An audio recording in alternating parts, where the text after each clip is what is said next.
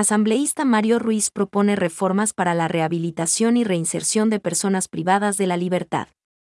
El asambleísta Mario Ruiz presentó el proyecto de reformas al Código Orgánico Integral Penal que tiene como objetivo ampliar la rehabilitación integral y reinserción de las personas privadas de la libertad y mejorar el sistema de rehabilitación social en el país.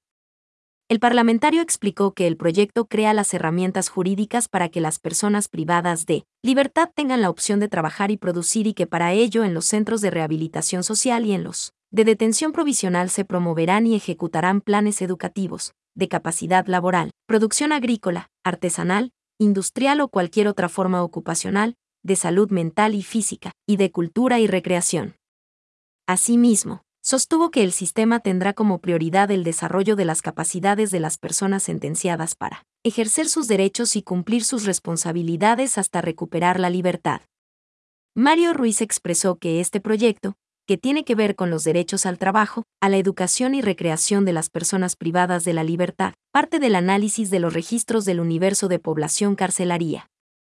Resaltó que para ello se han considerado las sentencias de la Corte Constitucional relativas a varios parámetros para mejorar la situación del sistema de rehabilitación social, como es el fortalecimiento de la coordinación y cooperación interinstitucional para incorporar y reconocer las modalidades de trabajo, actividades laborales, productivas, ocupacionales y producción agrícola.